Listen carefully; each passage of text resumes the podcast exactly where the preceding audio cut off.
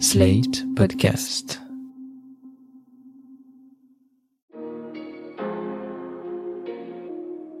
Bonjour et bienvenue dans Le Monde devant soi, le podcast d'actualité internationale de Slate.fr, enregistré cette semaine à distance. Je suis Christophe Caron et je suis en compagnie de Jean-Marie Colombani, directeur de la publication de Slate. Bonjour Jean-Marie. Bonjour Christophe. Et d'Alain Frachon, éditorialiste au Monde et spécialiste des questions internationales. Bonjour Alain. Bonjour Christophe. On pourrait croire que la semaine marquerait un tournant dans la guerre que Moscou livre à Kiev depuis maintenant 36 jours.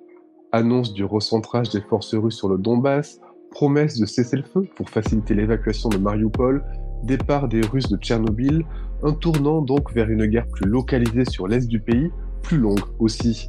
Un tournant dont on peut se demander s'il est subi ou choisi par Vladimir Poutine, un Vladimir Poutine qu'on dit en froid avec son état-major. Jean-Marie, Alain, pour commencer cet épisode, est-ce que vous partagez cette analyse du Pentagone, celle d'un conflit durable et localisé dans le Donbass Jean-Marie? Alors c'est une question difficile parce que on avait eu des annonces russes indiquant euh, des gestes ou peut-être une percée diplomatique, et on s'est aperçu en fait qu'il s'agissait pour la Russie de repositionner en effet ses forces, donc de les regrouper en attendant une nouvelle offensive. Et en même temps qu'il y avait ces signes que la presse s'était empressée d'interpréter de façon positive, en même temps, le lendemain même, il y avait des bombardements plus forts encore sur l'ouest, et pas seulement sur l'Est. Donc sur l'Ouest, y compris jusque, jusque dans la région de, de Kiev et de Lviv. Voilà, c'est plus une affaire de regroupement des forces et de repositionnement qu'une affaire qui conduirait la Russie à, à modérer son effort de guerre. Et puis n'oublions pas qu'il y a en même temps le siège réussi, entre guillemets, de Mariupol avec euh, l'intervention des bataillons tchétchènes. Donc, euh, et qu'il y a toujours cette recherche par la Russie d'un territoire qui aille en continuum jusqu'à la Crimée. Et donc cet objectif-là n'est certainement pas abandonné. Donc euh, voilà, c'est peut-être un moment dans la guerre plutôt qu'un tournant. Un moment, mais un moment qui semble quand même subi par la Russie, Alain. Le vice-ministre de la Défense le disait lui-même, qu'il s'agit de recalibrer son dispositif, le dispositif de l'armée russe. En fait, s'il s'agissait de le diminuer, on aurait vu des forces russes retourner en Russie. Or, c'est pas du tout le cas. C'est pas du tout le cas. Toutes les forces qui ont quitté le terrain, notamment un peu le nord-ouest, la zone de Kiev, sont allées en Biélorussie. Et à partir de là, on peut imaginer qu'une fois qu'elles se seront regroupées, réarmées, reposées, remobilisées, elles attaqueront dans le Donbass, elles attaqueront à l'est. Et on peut toujours imaginer, spéculer sur le fait que si jamais il arrive à mettre la main sur euh, l'ensemble de l'est du pays, en assurant, comme le disait Jean-Marie, un continuum jusqu'à la Crimée, eh bien Poutine après avoir subi un véritable revers militaire lors de la première offensive, lors du premier mois d'offensive des forces russes, véritablement repoussé de quasiment toutes les grandes villes, eh bien Poutine se contenterait, entre guillemets, de s'emparer d'un tiers du pays, c'est-à-dire euh, le Donbass, ensuite en descendant vers Mariupol, justement, et en contrôlant toute la côte de la mer d'Azov, et pour arriver ensuite euh, en Crimée, et peut-être même Odessa. Donc euh, après, Poutine pourrait faire figure de vainqueur, entre guillemets, et dire qu'il a réussi ses objectifs, c'est-à-dire de protéger la partie la plus russophone, sinon russophile, la partie russophone en tout cas, de l'Ukraine. C'est pour ça que la, Russie se bat aussi âprement à Mariupol. Il y a une importance euh, géostratégique de la ville et aussi une importance symbolique. Oui, c'est pour cela, puisque Mariupol, c'est le verrou qui conduit ensuite, à 300 kilomètres plus loin, qui conduit ensuite à la Crimée. Et donc, à ce moment-là, il contrôlerait toute la mer d'Azov déjà qui est contrôlé par la marine russe, hein, entièrement, quasiment.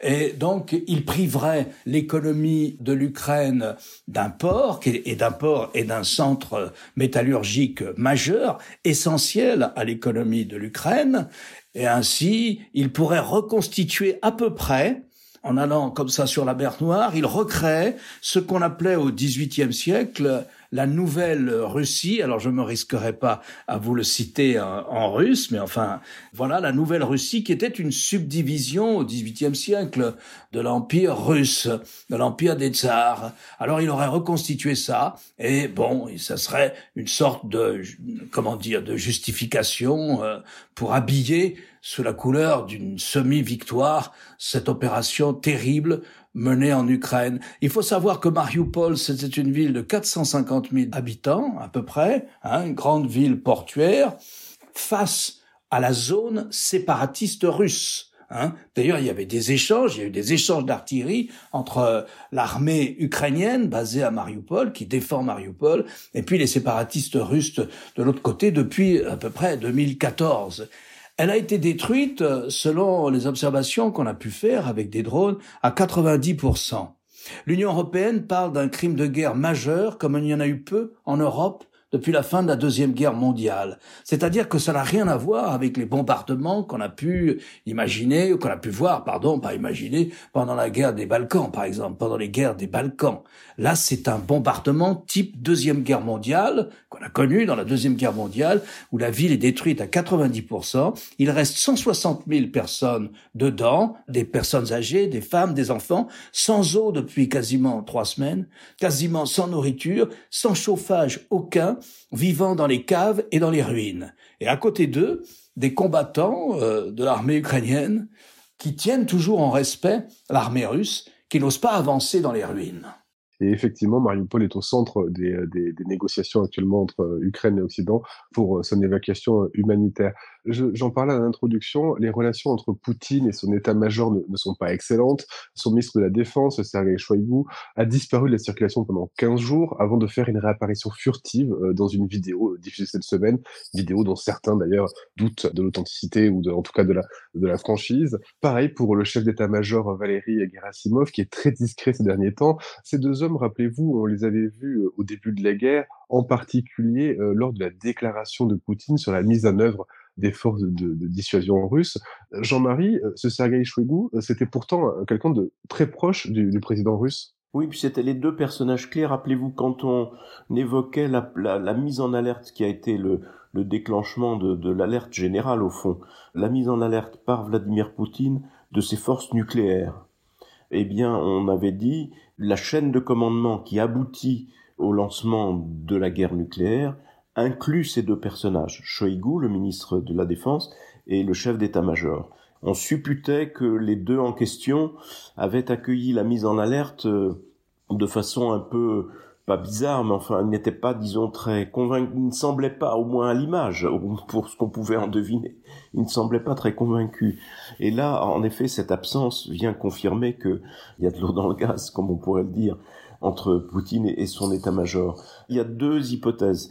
La première hypothèse, la plus simple, je pense, c'est celle du fait que, militairement parlant, les choses n'ont pas tourné comme Vladimir Poutine souhaitait qu'elles tournent. Donc euh, il n'y a pas eu de guerre éclair, il n'y a pas eu de succès rapide, il n'y a pas eu d'effondrement de l'Ukraine, il n'y a pas eu de saisie ou de capture de Zelensky et son remplacement par un fantoche. Le tout devait se jouer en, quelques jours ou, quelques heures. Rien de tout ça n'est advenu, donc il faut bien des responsables. Et donc euh, on désigne euh, le ministre de la Défense et son chef d'état-major comme responsable de, de ce qui est un échec et donc on les sanctionne. C'est l'hypothèse la plus euh, probable. L'autre hypothèse voudrait que, au sein de l'armée, il y ait de plus en plus de scepticisme, voire de critique vis-à-vis de cette opération, qui euh, montre à la fois les faiblesses de l'armée russe et puis surtout qui entraîne les soldats dans des situations impossibles parce qu'ils sont face à des gens qu'ils connaissent ou face à des gens avec lesquels ils sont liés familialement, avec euh, une, distorsion dans les familles qui est, qui est terrible, et donc euh, qu'il y ait une sorte de d'amorce, de, réserve, de révolte dans l'état-major euh, russe. Alors, ce serait évidemment absurde de spéculer sur le fait que Poutine puisse être renversé et alors la petite musique de ces derniers jours, c'était cela, c'était. Mais peut-être euh, y aura-t-il une réaction suffisante pour que, in fine, Poutine soit déposé comme on dépose un dictateur ou comme euh, dans les temps anciens on déposait les tsars. Euh, Paul Ier a été assassiné dans son cabinet de travail. Mais je pense que ce serait quand même absurde de spéculer là-dessus Parce que pour le moment, l'hypothèse la plus plausible, c'est quand même des sanctions vis-à-vis de, des chefs euh, auxquels Vladimir Poutine reproche de s'être trompé sur l'état de l'armée, sur l'état de l'Ukraine. Vous voyez, il y avait l'autre jour sur le plateau de C'est ce soir, sur la 5, un jeune étudiant ukrainien en France, dont les parents, dont le père allait repartir sur le front, et qui décrivait la rupture entre sa famille ukrainienne et la part de sa famille restée en Russie et russe. Et la part de la famille restée en Russie disait à ce jeune homme, mais tout ça est de votre faute. C'est bien de votre faute tout ce qui vous arrive parce que vous, avez voulu faire les Européens.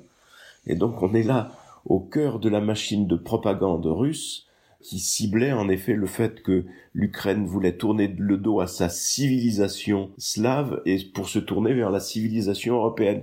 On est là dans la pure application et la pure mesure de ce qu'a été et de ce que continue d'être la propagande poutinienne qui euh, voilà noie les Russes sous cette thématique qui fait que bah, c'est la faute des Ukrainiens puisqu'ils ont voulu se tourner vers l'Europe. Vous parlez de propagande, Jean-Marie, mais ce qu'on peut comprendre aussi, d'après le renseignement britannique, Alain, c'est que en fait, euh, les informations euh, du terrain ne remontent pas clairement à Poutine parce que son entourage aurait peur de ses réactions. C'est possible, hein. c'est même assez vraisemblable. Hein. C'est un cycle classique dans le despotisme. Il y a un moment où le despote fait de plus en plus peur, on n'ose pas lui remonter des informations déplaisantes, et donc il se trouve mal informé. Alors je vous renverrai à une autre scène qui s'est passée au Kremlin, c'est celle du 21 février, où l'on voit Poutine réunir les 12 ou 11 personnes de son Conseil de défense, de son Conseil national de sécurité, et qui sont tenus à distance à cause du Covid, parce qu'il est pathologiquement euh, paniqué à l'idée d'attraper le Covid, qui sont tenus à distance, qui sont assis, et il faut qu'ils corroborent la thèse de, de Vladimir Poutine, qui leur dit l'un après l'autre, vous êtes avec moi, n'est-ce pas? Nous allons euh, reconnaître l'indépendance des deux républiques sécessionnistes. Et en fait, c'était le signal de la guerre. Ils comprenaient bien que c'était le signal de la guerre. C'était le 21 février. La guerre commence le 24, mais évidemment, chacun d'entre eux comprenait, hein, vous êtes d'accord, on va aller faire la guerre en Ukraine. Et ils terrorisent à ce moment-là l'un d'entre eux, enfin, les autres ont l'air aussi assez effrayés, ils terrorisent l'un d'entre eux qui est le chef des renseignements extérieurs du FSB, des renseignements civils, administration civile, contre-espionnage, espionnage, contre-espionnage, renseignements extérieurs, et qui formule mal, qui n'arrive pas à bien dire ce qu'il faut, qui parle au futur, et à chaque fois, Poutine l'humilie et le reprend jusqu'à ce qu'il annonce lui aussi la bonne formule. Et Poutine lui dit, tu as bien compris, n'est-ce pas, il s'agit bien de faire ça. Et donc les télévisions sont là, toutes les télévisions tournent. Il mouille ainsi ses principaux collaborateurs en matière de sécurité et de défense. Mais s'il est obligé de faire ça, un tel rituel, une telle cérémonie, c'est qu'il n'est pas sûr qu'au fond de même, il soit avec lui. Il n'est pas sûr que, euh, au fond, il a besoin de manifester une sorte de solidarité collective, parce que, à l'évidence, même dans un système extrêmement opaque, et c'est très difficile de spéculer et de prendre des risques sur ce qui peut arriver au Kremlin, mais à l'évidence, c'est sa décision, et sa décision à lui seul. Ce n'est pas la décision d'un collectif, ce n'est pas la décision du ministre de la Défense, ce n'est pas la décision du ministre des Affaires étrangères, c'est sa décision. Et ça explique tout, si vous voulez. Ça explique beaucoup de choses. Et parce que lui s'est convaincu que les soldats en avaient pour trois jours avant de faire tomber le gouvernement de Kiev et d'y mettre un fantoche, comme on disait tout à l'heure. Et au fond, il a essuyé un échec militaire majeur. J'écoutais euh, un grand spécialiste des affaires militaires, François Hesbourg, de la Fondation pour la recherche stratégique, qui disait que l'armée russe s'est faite absolument étrier par une armée qui est très nettement inférieure en nombre, je crois elle représente un dixième l'armée ukrainienne de ce qu'est l'armée russe, mais qu'elle a perdu un nombre de chars équivalent au nombre de chars que possède l'armée française. Donc ils se sont véritablement fait étrier. Et quand on entend des soldats qui ont pu être interviewés, faits prisonniers et interviewés, ils ont dit à leurs interlocuteurs ukrainiens, mais pourquoi vous ne nous aimez pas?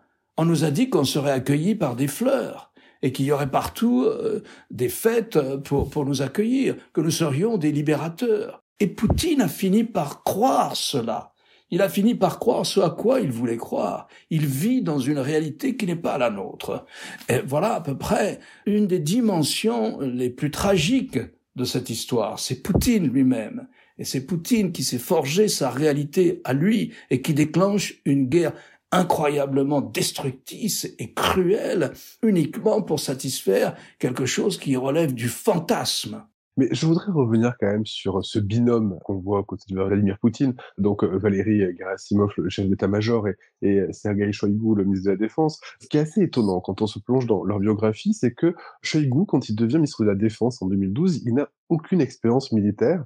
Pareil pour euh, chef d'état-major. Alors, c'est bien, bel et bien militaire, mais on voit en lui un stratège qui n'est pas vraiment. Est-ce que vous pouvez nous renseigner, messieurs, sur, sur le profil de ces deux hommes?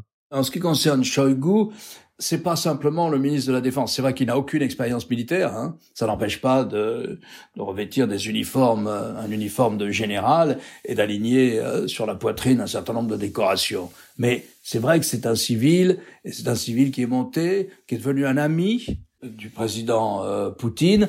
Il vient d'une toute petite république, je crois, sibérienne, la Bouriatie, c'est un Bouriat. Ils vont en vacances ensemble, on les voit, ils vont à la chasse ou à la pêche ensemble. C'est en général à cette occasion que Poutine montre à la population qu'il a encore des abdominaux parce qu'il fait sa torse nu. Et voilà, on sait que c'est un ami proche.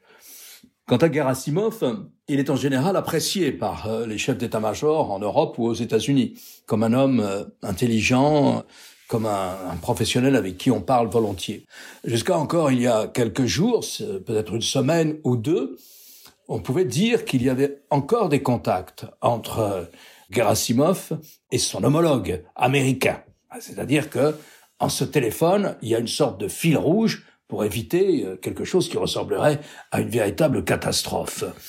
Eh bien, il n'y en a plus maintenant, si l'on croit le grand historien et grand russophone et russophile l'américain Tim Snyder, qui dit euh, dans une série de tweets où il réexplique cette zone dont il est le grand spécialiste aux États-Unis, il dit il n'y a plus de contact maintenant entre l'état-major américain, entre Gerasimov et l'état-major américain. Et ça, c'est inquiétant. Et ça peut vouloir dire que la guerre va encore durer, que la guerre pour euh, contrôler au moins un tiers du pays va encore durer c'est effectivement ce que soulignait récemment euh, le Pentagone. Je voudrais signaler quand même aussi que du côté de l'Ukraine, il y a aussi des, dissensions. Le président Volodymyr Zelensky euh, est en délicatesse avec certains membres de son armée.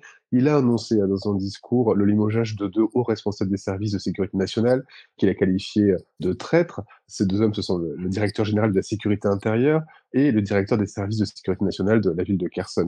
Et en France aussi, même si tout ça n'a rien à voir avec la Russie, en France, c'est le chef du renseignement militaire français qui est parti sept mois après sa nomination pour ne pas avoir su visiblement alerter à temps ou ne pas avoir transmis des informations suffisamment précises euh, sur euh, l'éventuelle attaque russe.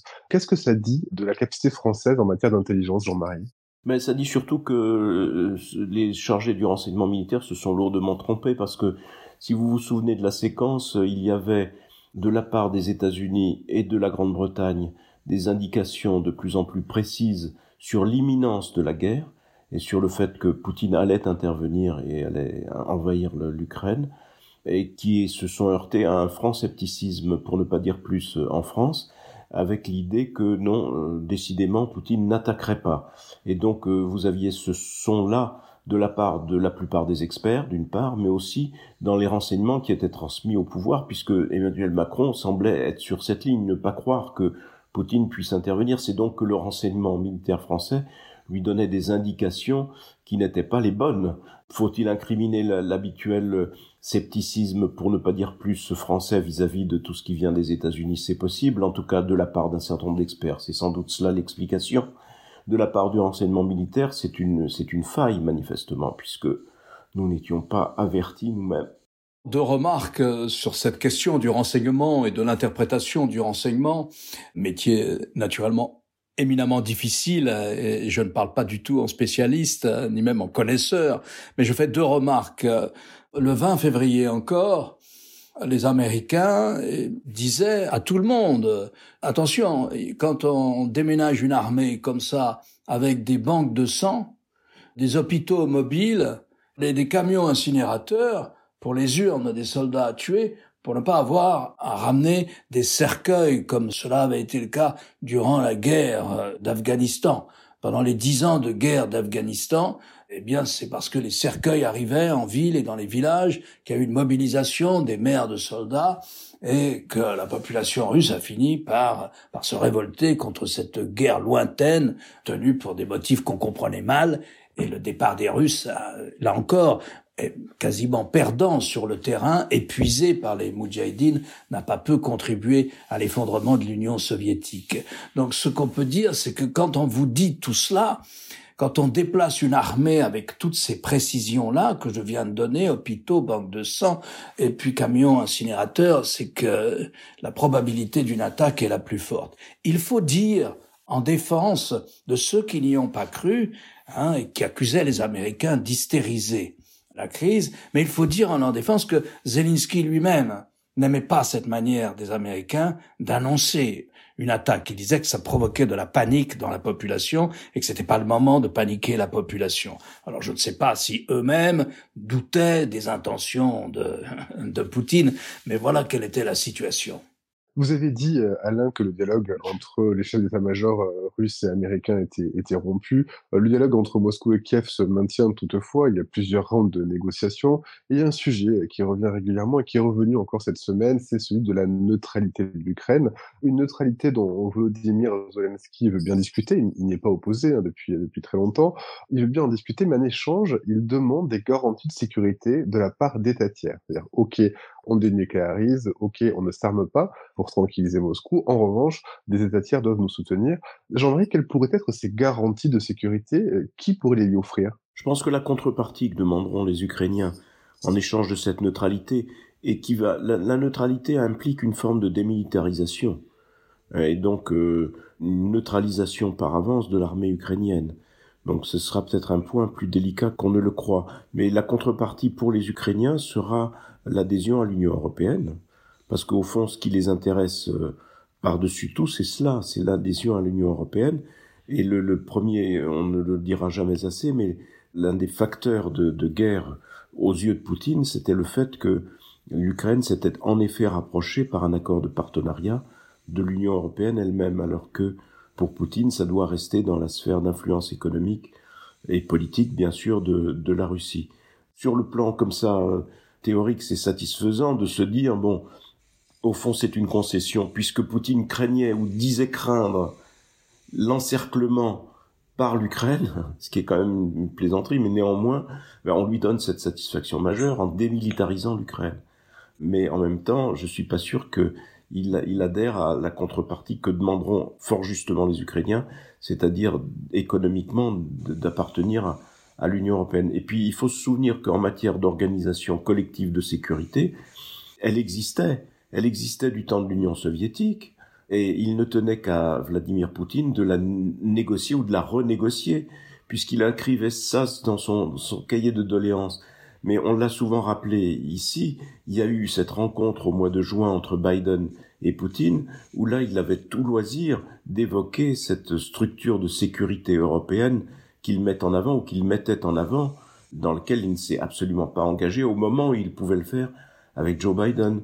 Donc euh, voilà, je pense que c'est certainement une des voies de la raison, mais avec Poutine, nous ne sommes pas dans la raison, nous sommes dans le, on l'a dit tout à l'heure, dans le fantasme et dans la tentative de reconstruction d'un empire qui, à vrai dire, n'a jamais vraiment existé comme Poutine voudrait le faire réexister.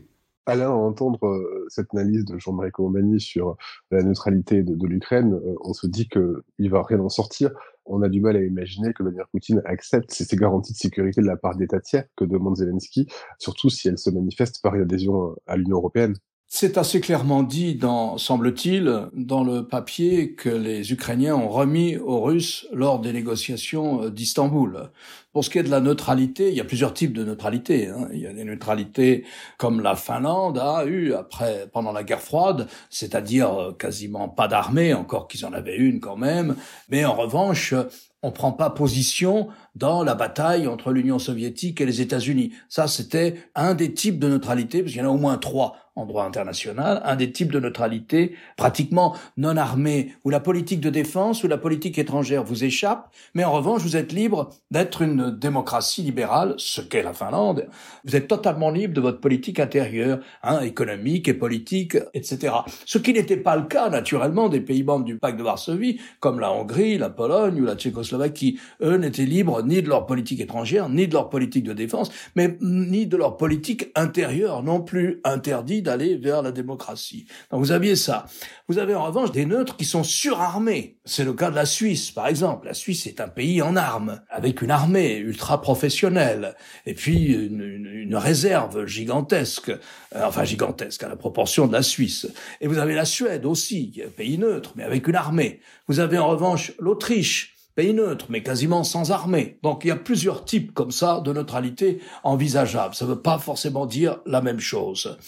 Ensuite, il y a les garanties de sécurité qu'ont demandé les Ukrainiens. Ils ont dit, nous voulons qu'un certain nombre de pays, dont les États-Unis, grosso modo euh, la France et la Grande-Bretagne, qui sont membres du Conseil de sécurité euh, permanent du Conseil de sécurité de l'ONU, mais aussi Israël, mais aussi la Turquie, donc un certain nombre de pays avec lesquels ils ont des bonnes relations, garantissent notre sécurité, non pas au sein d'une alliance, nous renonçons à solliciter notre adhésion à l'OTAN, nous sommes même prêts à supprimer cette revendication qui figure dans notre Constitution, mais en revanche, on veut un mécanisme qui ressemble à l'article 5 au sein de l'Alliance Atlantique, c'est-à-dire que si un des 30 membres de l'Alliance Atlantique est attaqué, cela est considéré comme une agression contre tous. Ils veulent de ce même mécanisme. Si nous sommes attaqués à nouveau, par les Russes, parce qu'il n'y a que les Russes qui peuvent attaquer l'Ukraine, eh bien nous voulons que le mécanisme soit immédiat et que notre défense soit assurée par, euh, par ces pays-là. Alors après, il faut discuter aussi, parce que ça fait pas partie du paquet encore, ça, mais il faut discuter aussi à quoi ressemblerait l'armée ukrainienne. Est-ce qu'on va vers un type de neutralité à la Suède ou à la Suisse avec une vraie armée, ou est-ce qu'on va vers un type de neutralité sans armée? Je doute qu'après cette guerre, l'entente soit facile sur ce point précis. Voilà, donc la négociation, s'il y en a une, pour le moment, elle n'a qu'un seul rôle, semble-t-il, c'est de permettre à Poutine de gagner du temps, de replier ses troupes en Biélorussie, un hein, pays qui est totalement à sa botte, de les réarmer, de les remotiver pour les relancer à l'attaque du Donbass. Et il y a depuis le début de la guerre parallèlement ces conversations qui avaient d'abord lieu en Biélorussie d'ailleurs, et puis ensuite euh, qui ont eu lieu à Istanbul en Turquie. Je ne dis pas qu'elles ne serviront à rien, c'est aux parties prenantes d'en décider, mais pour le moment, elles semblent avoir été faire partie d'une sorte de tactique russe pour euh, gagner du temps. Merci Alain. Je rappelle euh, votre chronique chaque jeudi dans le monde et sur le monde.fr. Merci Jean-Marie. Je rappelle euh, quant à vous votre participation chaque jeudi aussi à l'émission en politique sur France 24. Merci messieurs et à la semaine prochaine pour un nouvel épisode du Monde devant soi. Merci Christophe. Merci Christophe.